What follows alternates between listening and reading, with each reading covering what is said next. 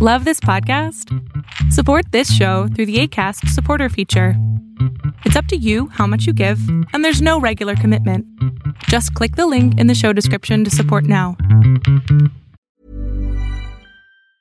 Ryan Reynolds here from Mint Mobile. With the price of just about everything going up during inflation, we thought we'd bring our prices down. So to help us, we brought in a reverse auctioneer, which is apparently a thing. Mint Mobile unlimited premium wireless. Ready to get 30, 30, bit to get 30, bit to get 20, 20, 20, bit to get 20, 20, bit to get 15, 15, 15, 15 just 15 bucks a month. So, Give it a try at mintmobile.com slash switch. $45 upfront for three months plus taxes and fees. Promo for new customers for limited time. Unlimited more than 40 gigabytes per month. Slows. Full terms at mintmobile.com. Hola oh, oh.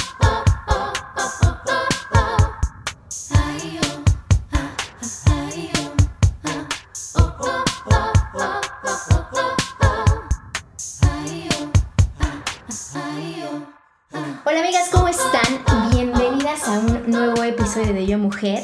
Bienvenidas sean todas las que me han escrito esta semana. Estoy súper contenta de que tengas ganas de hablar, de que por fin ya quieras empezar a ser parte de esta comunidad tan padre. Oigan, el día de hoy estoy neta emocionadísima, pero más que emocionadísima, tengo un poco de miedo del episodio de hoy, la verdad. Porque está conmigo Raquel Lobatón, que es nutrióloga antidietas. Sí, amiga, una nutrióloga que no cree en las dietas. Es la creadora del concepto nutrición incluyente y la tengo de invitada porque Raquel hace todo un trabajo de quitarnos la etiqueta de que ser gorda está mal o de que la palabra gorda es una palabra ofensiva. Raquel, mil gracias por querer venir al show. Bienvenida a Yo Mujer. Gracias, Gina. No, gracias a ti. Encantada de estar aquí contigo, de llegar cada día más mujeres. Eh, encantada también de saber que tienes una audiencia de, jóvenes, porque creo que este mensaje eh, es importantísimo para las nuevas generaciones, para las jóvenes, porque son, son ustedes, jóvenes, eh, eh, adolescentes, este, las que van a poder cambiar este discurso y cambiar eh, este mundo en el sentido de poder retar estos, vamos a hablar de eso, estos estándares de belleza que nos han llevado a vivir persiguiendo una delgadez toda la vida. Oye Raquel, pero a ver, explícame cómo es una nutrición antidieta, o sea, no se supone que es que yo la verdad he pasado por muchas cosas de la parte de las dietas. He tenido un desorden alimenticio brutal, del cual pues salí adelante porque todo me funcionó excepto que siempre volvía a subir de peso. O sea, bajaba con cualquiera de estas dietas, pero eventualmente volvía a subir de peso hasta que llegué a mi máximo potencial de tener un desorden alimenticio, de comer mucho. Comía mucho, mucho, mucho, mucho, mucho, mucho, pero mucho y como odio vomitar, pues no vomitaba. Entonces me iba al gym y neta de que hacía cuatro horas sin parar de ejercicio para quemar con una culpa loca lo que me había comido. Claro que esto llegó al punto en el que me sentía tan pero tan mal que me vomitaba, o sea, a fuerza, porque obviamente imagínate, o sea, me había comido de que litros de helado y dos pizzas o lo que fuera, y de ahí me voy al gym y pues mi cuerpo entraba en shock. Eso ya te estoy hablando de mis puntos más oscuros. Sin embargo, a través de practicar yoga y un poco más de conciencia, traer conciencia a todos mis actos, encontré por ahí la alimentación intuitiva y la empecé a practicar. Y eso es lo único que me sacó de mi desorden alimenticio. Y no solamente me sacó, sino me ayudó a mantener y encontrar un peso verdadero, mi peso verdad, de verdad. Y ya la parte de la culpa relacionada con la comida completamente se me, se me aligeró. Es un camino y es un proceso porque hay días muy buenos y hay días complicados.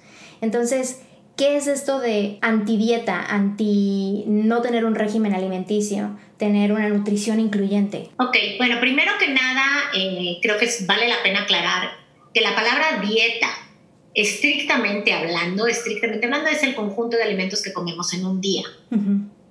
Sin embargo, la cultura de las dietas y la delgadez ha secuestrado esta palabra y hoy en día, cuando decimos dieta, todos entendemos un régimen restrictivo para perder peso. Entonces, cuando digo antidieta me refiero a eso. No anti comer, no, no anti el, conjunto de alimentos que comimos en un día, sino anti dietas restrictivas con la intención de perder peso. ¿Y por qué me declaro una nutrióloga antidietas? No nada más porque las dietas no funcionan, que está claro que no funcionan, funcionan en el corto plazo. Quien ha hecho una dieta sabe que generalmente bueno, lo ha vivido en carne propia, que eh, generalmente se recupera el peso perdido o más. Pero independientemente de que tú lo hayas vivido en carne propia, yo te digo, eso es lo que dice la evidencia y la ciencia. Dicen, muestran que el 95% de las personas que pierden peso con dieta acaban recuperando ese peso. 95. Quiere decir, 5 personas de cada 100 logran mantener el peso, las otras 95 recuperan el peso. Pero de ese 95%, dos terceras partes, es decir, casi un 70%, acaban ganando más peso del que habían bajado. Eso lo dice la evidencia, no es mi opinión. Entonces, las dietas no nada más no funcionan para lo que se supone que deberían de funcionar, porque su intención prácticamente es bajar de peso, sino que además hacen daño, porque la persona no, no solo recupera el peso perdido, lo peor es que con cada ciclo de dieta vas deteriorando tu relación con la comida. Cada vez eh, tienes más culpa al comer, cada vez presentas más ansiedad por la comida, cada vez piensas más en comida, cada vez te obsesionas más con la comida cuentas calorías, mires, estas cosas no son normales, no es normal que una persona esté contando calorías, midiendo y pesando su comida, ¿sí? Está normalizado, pero eso no quiere decir que sea normal. No nada más deterioran las dietas la relación con la comida, sino también deterioran la relación con tu cuerpo, porque cuando tú estás haciendo eh, una dieta, básicamente lo que estás haciendo, estás rechazando a tu cuerpo. De alguna manera, lo que estás haciendo es diciéndole a tu cuerpo, no eres suficiente, yo no te quiero así, quiero un cuerpo distinto. Cada vez vas odiando más tu cuerpo. Cuando estás en una dieta aparte, te pones cada vez mucho más hipervigilante de tu cuerpo, es decir, estás constantemente monitoreándolo. Te pruebas el pantalón a ver si te queda mejor, te ves al espejo, te pesas, te mides, te tocas, sales a la calle esperando que la gente te diga que te da más delgada. Y eso va creando cada vez una peor relación con tu cuerpo. Aparte, por supuesto, que eh, uno de los también mayores problemas es que esta cultura de dietas nos ha hecho creer que la forma y el tamaño de nuestro cuerpo es lo que define nuestro valor como personas. Y que si no eres delgada, no vales. Y que aparte nos venden la mentira de que todo el mundo puede ser delgado, que es cosa de esforzarse lo suficiente, que quienes no han llegado a esta delgadez es porque no le han echado las suficientes ganas, lo cual es Mentira. Sí. Los cuerpos, Gina, por naturaleza vienen en tamaños diferentes. Así como hay estaturas distintas, colores de piel distintos, rasgos físicos distintos, hay tamaños de cuerpos distintos. Yo te pregunto, cuando tú sales a la calle, volteas a ver a tu alrededor y la mayoría de la gente tiene este cuerpo eh, que nos venden como el cuerpo perfecto, pensemos, no, por supuesto que no. De hecho, son muy, muy raros estos cuerpos. ¿No? Vamos al extremo, ¿no? Pensemos en la modelo Victoria's Secret. ¿Cuántos de esos ves en tu vida diaria? No, prácticamente. Deja tú, o sea, Raquel, yo tengo una onda porque esto que estás diciendo, que cada dieta, cada intención, cada vez que lo, que lo tratas, deteriora ¿no? la relación que tienes contigo, me creó una cosa que se llama dismorfia corporal, donde yo ya honestamente no sabía al espejo si estaba flaca, si estaba gorda, si estaba alta, chaparra, o sea, horrible, horrible. Y aparte que los espejos mienten. Entonces, literalmente como que me pasaba que venía en la calle y le decía a mi esposo, oye, yo me veo como esa chica por atrás. Y me decía, ¿qué? Y yo, dime cuál, en cómo me veo por atrás. Y me dices que... Ya ni siquiera te identificas, no, no sabes. Que no sabes nada. Y luego, me podía yo levantar un día, que eso es otra cosa que está normalizada, que creo que está bastante mal.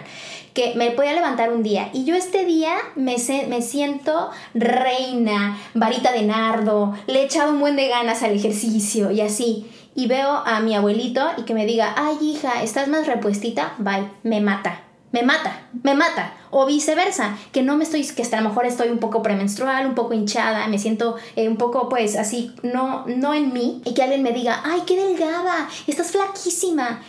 Eso a mí me saca de onda, porque tengo una dismorfia corporal y tengo un desorden alimenticio que cuando recibo estas, estos halagos, entre comillas, no sé dónde acomodarlos, Raquel. Es que estos comentarios de los, sobre los cuerpos, Gina, son violencia.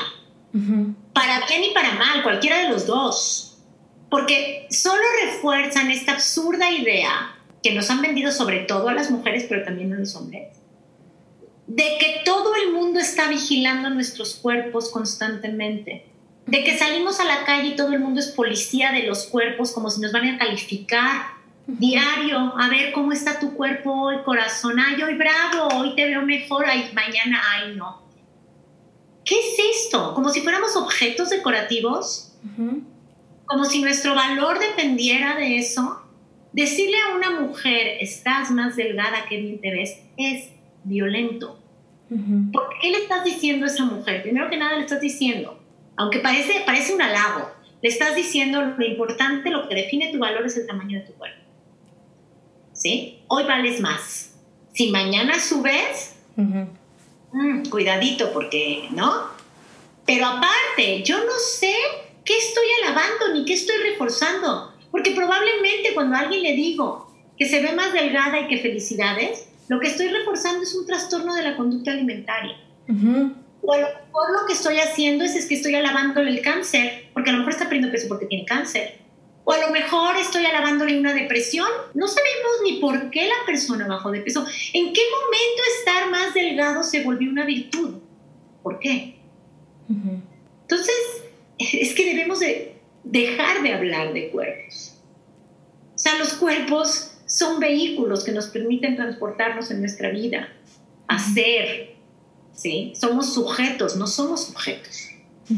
Entonces, sí, y, esta cultura nos ha hecho depositar tanta importancia en los comentarios ajenos, en los juicios externos, que estamos dispuestas, sobre todo las mujeres, pero digo también los hombres, a sacrificar la vida entera con tal de recibir esa mirada de halago o esa palabra de halago de, de, cualquiera, de un desconocido incluso, ¿no? Y tú me lo dijiste, yo era capaz de pasarme cuatro horas en el gimnasio.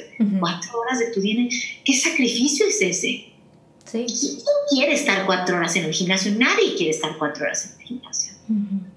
Lo estás haciendo porque estás buscando la aprobación externa. Y entiendo, porque esta cultura te ha hecho creer que eso es lo más importante. Entonces, por eso mi lucha va encaminada a, desmantelar esta cultura de las dietas y esta idealización de la delgadez.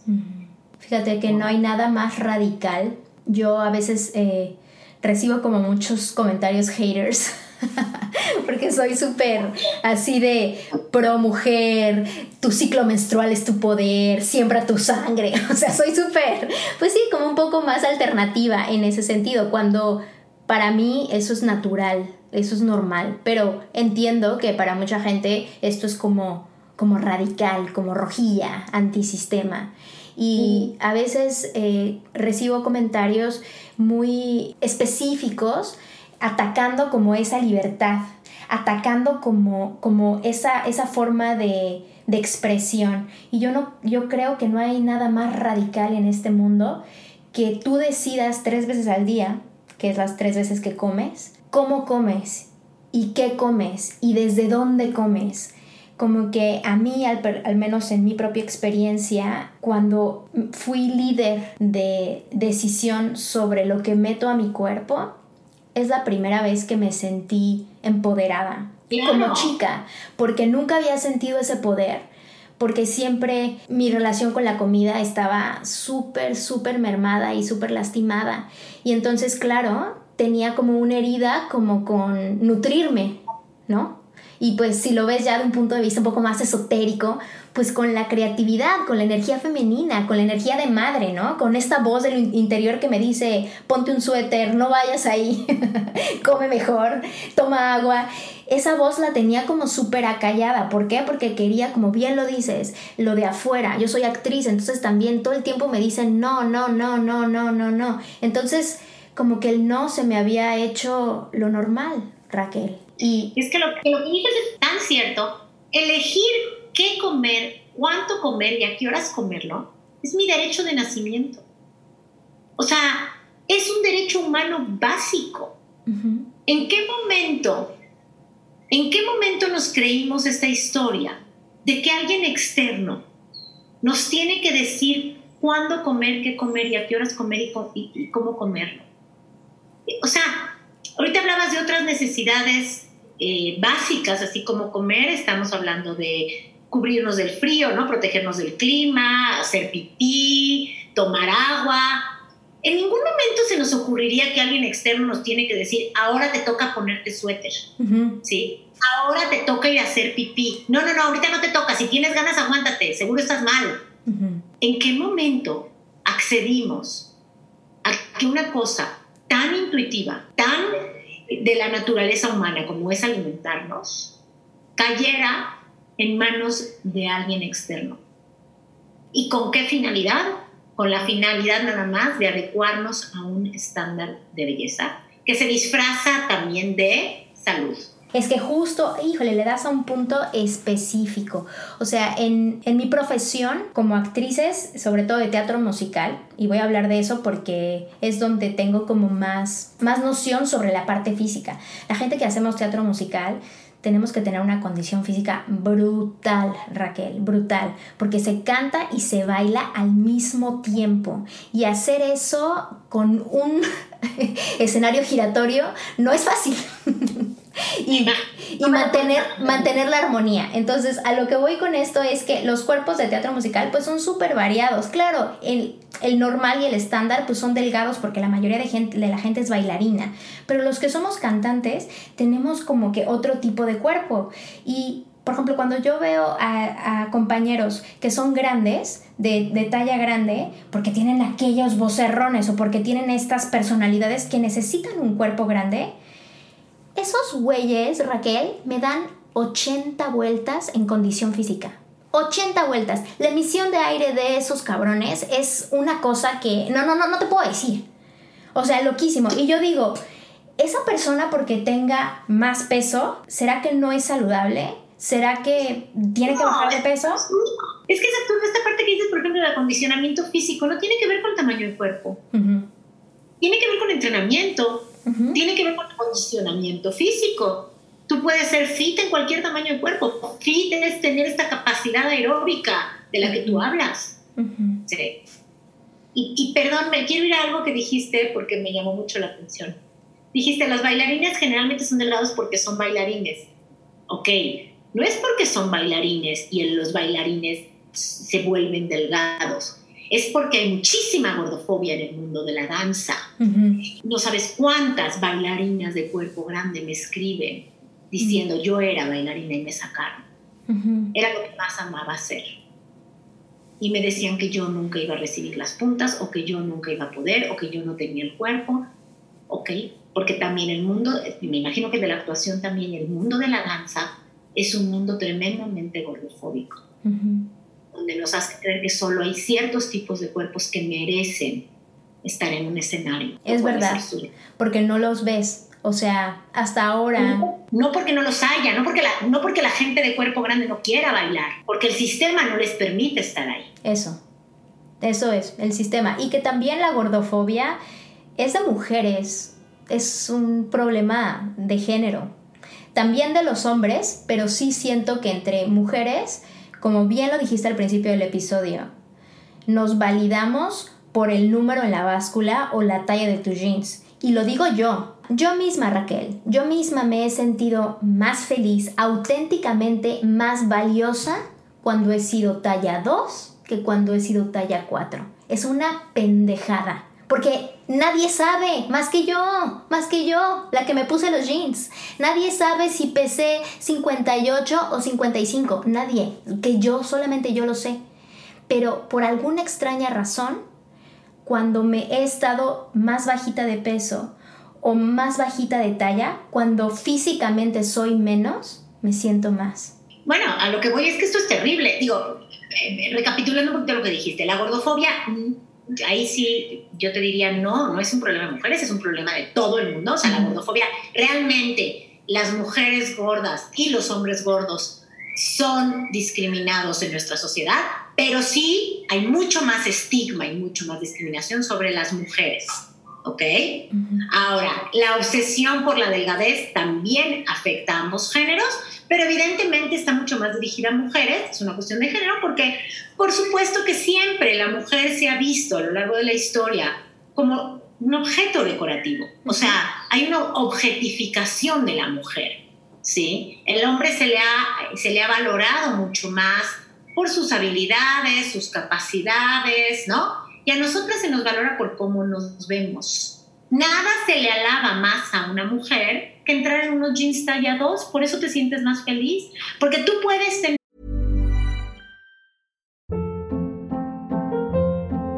Hold up. What was that? Boring. No flavor. That was as bad as those leftovers you ate all week. Kiki Palmer here, and it's time to say hello to something fresh and guilt-free. Hello Fresh. Jazz up dinner with pecan-crusted chicken or garlic butter shrimp scampi. Now that's music to my mouth. Hello Fresh. Let's get this dinner party started. Discover all the delicious possibilities at HelloFresh.com.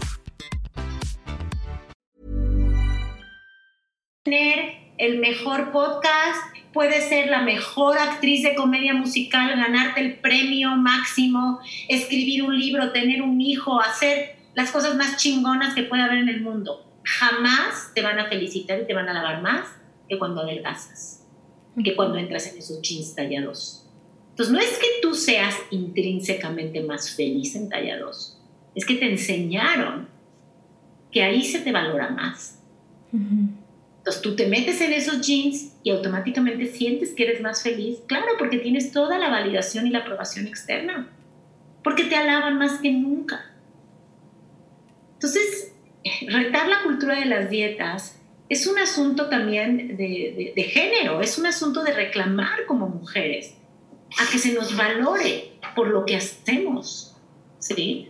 A que se nos valore por nuestras habilidades, por nuestras capacidades, ¿sí? Porque una mujer, como te digo, puede ser extraordinaria en cualquier área de su vida.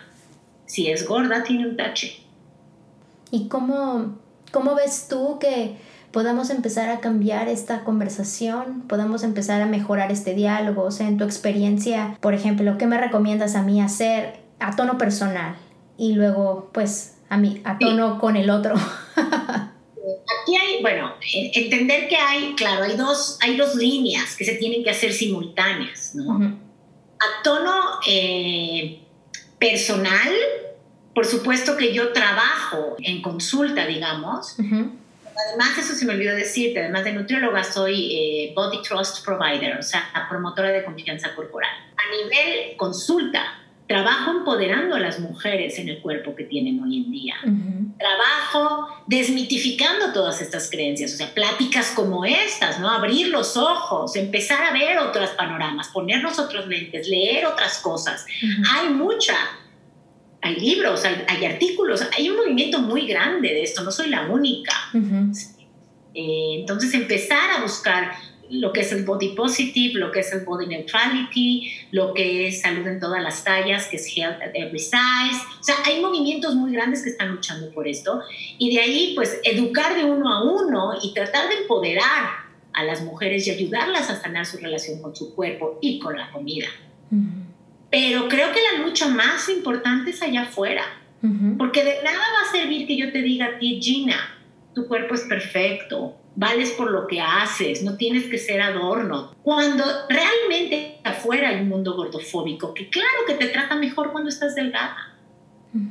Entonces, no es justo decirle a una mujer que se acepte y que todo esté en ella cuando afuera hay un mundo que no la acepta. Entonces, tengo que ser simultáneo. Yo tengo que trabajar individual, pero también tengo que salir allá afuera a decir que la gordofobia es una, es una mentada de madre. Es una discriminación, nos está oprimiendo. Yo no entiendo cómo no nos damos cuenta, sobre todo las mujeres, el bien que nos haría que se acabara la gordofobia. A todas. Es que nos haría bien a gordas y a flacas. Por supuesto que mucho más bien harían las personas gordas en, en, cuerpos grandes porque ellas son las que sufren de esta eh, opresión y esta discriminación. Pero también las personas flacas serían sumamente liberadas al no tener que vivir la vida con angustia de subir de peso o intentando bajar más. Así o sea, todos somos mucho más libres. Así siento que a veces vivo yo. Yo como antes era más gordita, y bajé de peso y ahora pues estoy bien. Digamos, estoy bien que estoy en mi peso, pues. Pero siempre, Raquel, siempre hay una voz que me aterra, que me dice, no comas tanto, para aquí.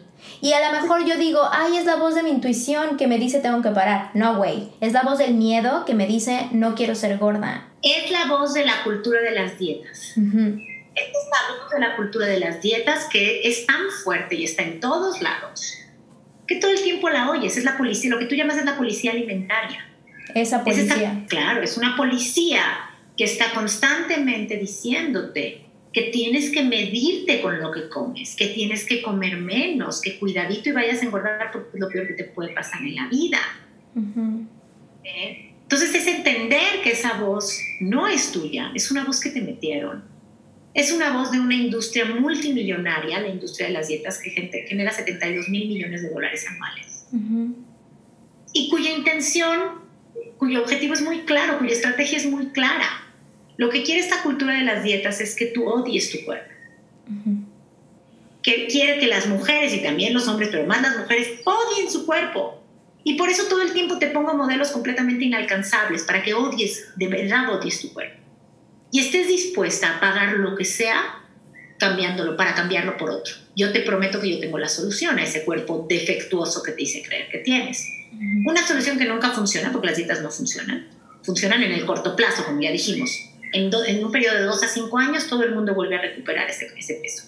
Entonces, yo que odias tu cuerpo, vienes, me compras mis productos y servicios que fracasan porque siempre acaban fracasando en el largo plazo. Al principio bajas, estás muy feliz, luego subes, y cuando vuelves a subir te hago creer que es por tu culpa, mm. porque tú no hiciste las cosas bien, no porque el producto no sirve.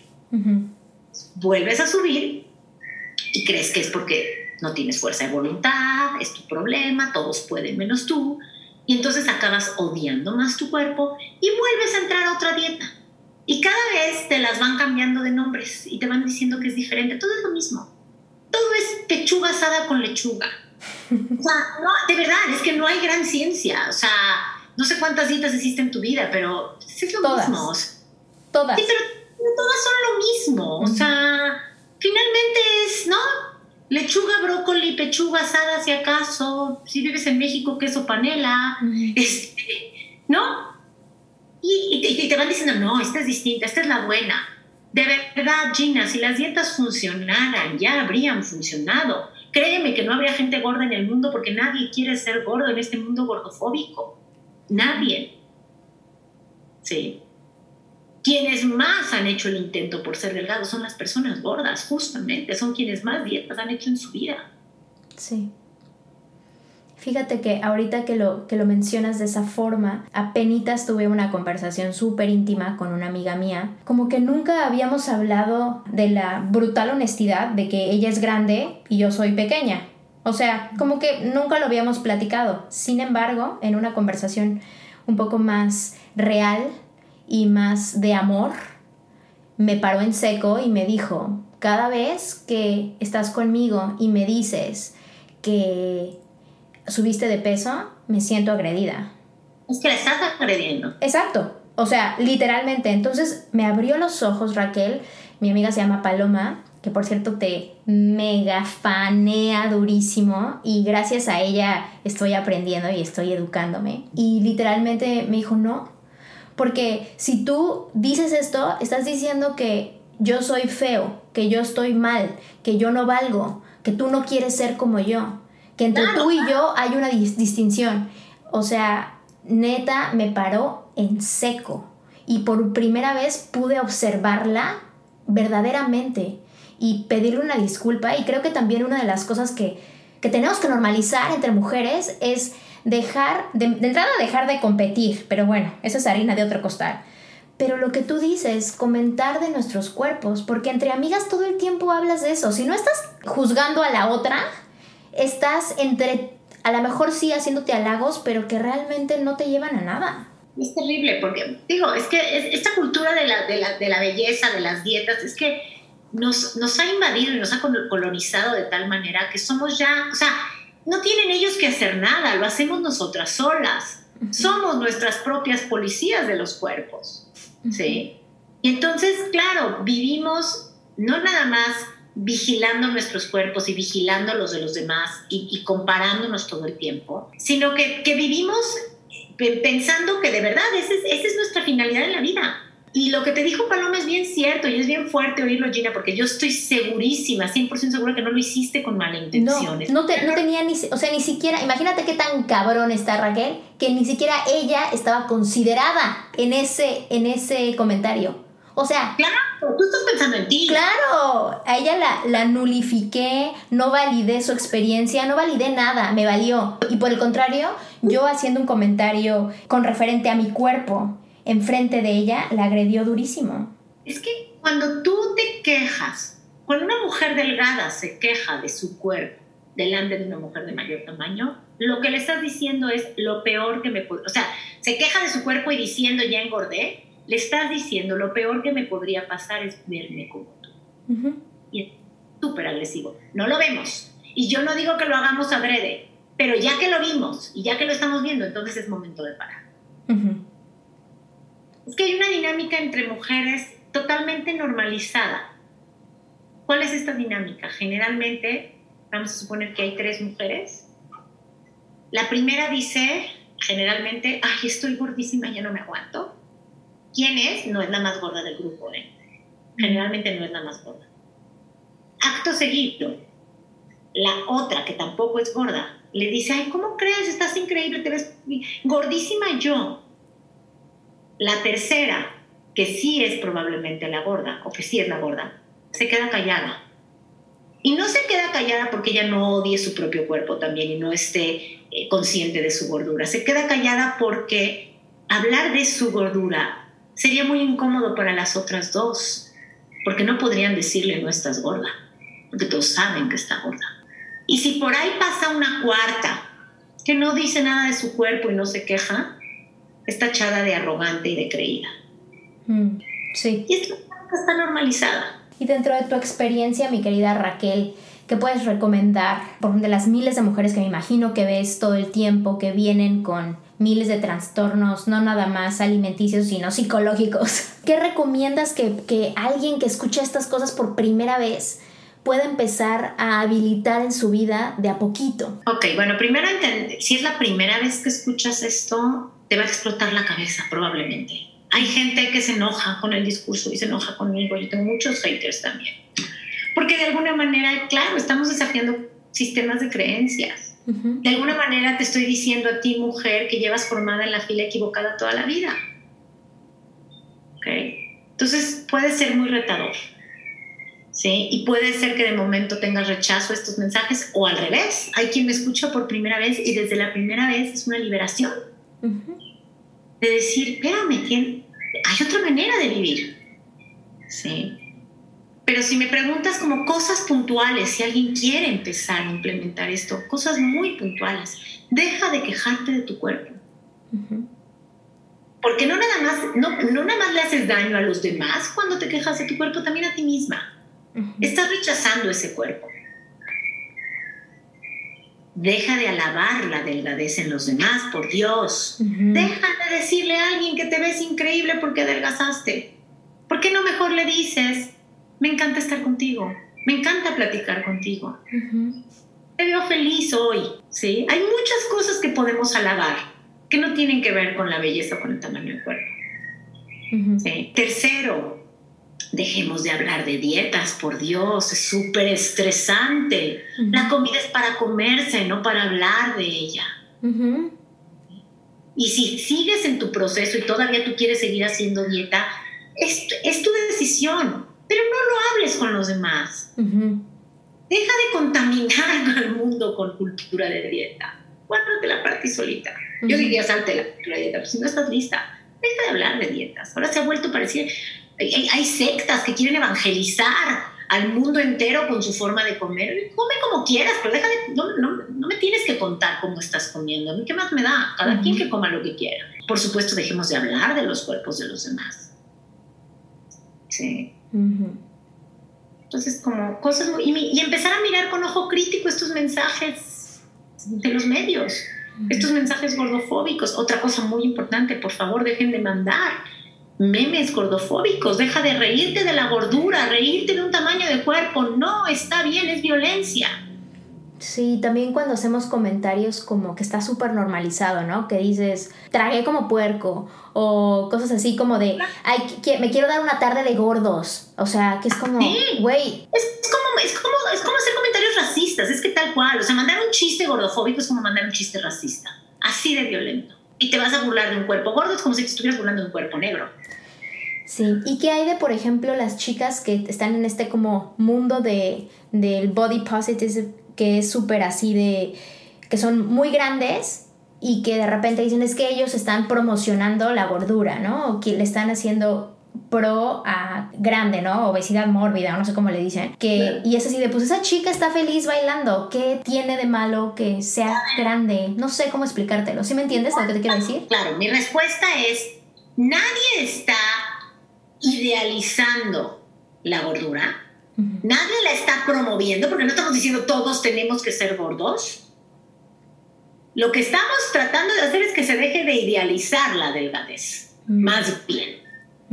O sea, que dejemos de decir todos tenemos que ser flacos. Y lo que sí estamos haciendo es normalizando todos los cuerpos, porque todos los cuerpos son normales y todos los cuerpos merecen ser visibilizados. Y si una mujer delgada puede salir bailando, también una mejor gorda puede salir bailando. ¿Qué quieren que se escondan? ¿Que se metan en su casa? No entiendo. O sea, ¿qué es eso de promocionando? ¿Cómo que promocionando? Estoy, estoy, estoy ocupando un lugar en el mundo, no estoy promocionando nada. O sea, es una cultura tan opresiva, es como si, de verdad, como si dijeras en, tiempos de racismo, que el hecho de que una persona de color se mostrara, estás promocionando la, la negrura. Estoy, estoy reclamando mi derecho a vivir a ocupar un espacio en este mundo. ¿No? Sí. O sea, como visibilizar, cuando tú visibilizas identidades, ¿no? no quiere decir que estás diciendo que todo el mundo tenga esa identidad. Cuando visibilizamos la homosexualidad y decimos hay que hacerla visible, es para que se normalice, no para que todos nos volvamos. O sea, no estamos fomentando que todo el mundo sea homosexual. Cada quien queda lo que quiera. Cada quien tiene su identidad de género, ¿no? O sea, aquí es lo mismo. ¿Qué es esto de es una frase cliché que me molesta mucho, romantizar la obesidad. No, es romantizarla, es normalizarla.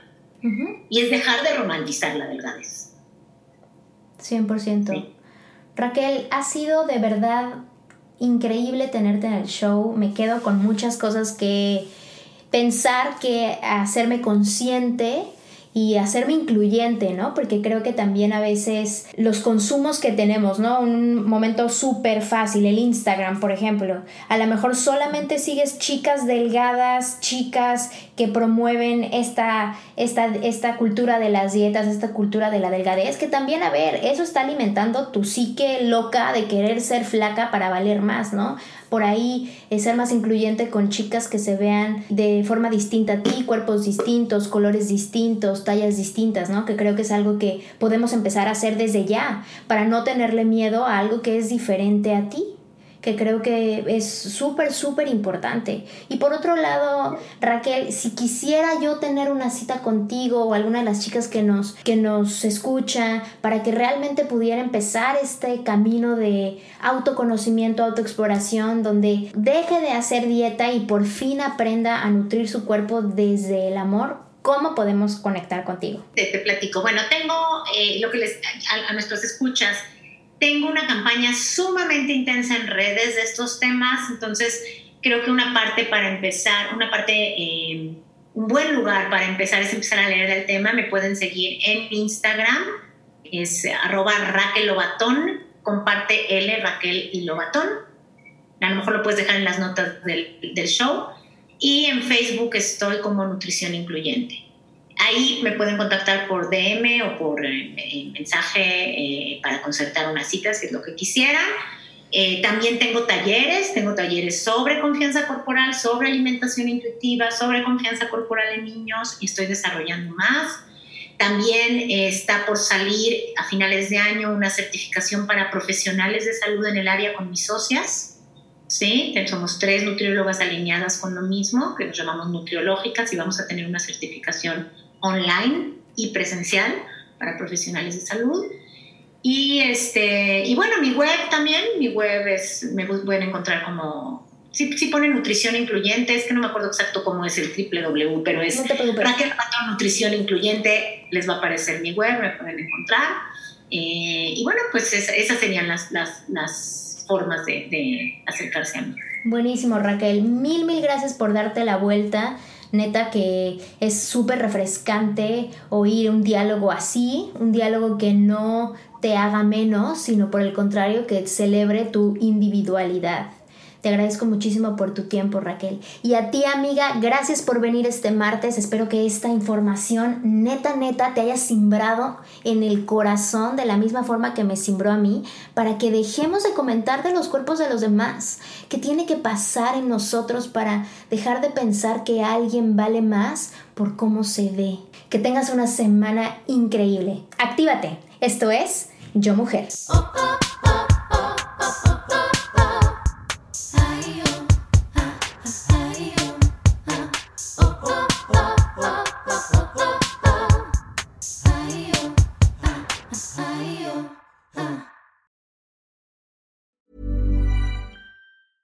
Hey, it's Danny Pellegrino from Everything Iconic.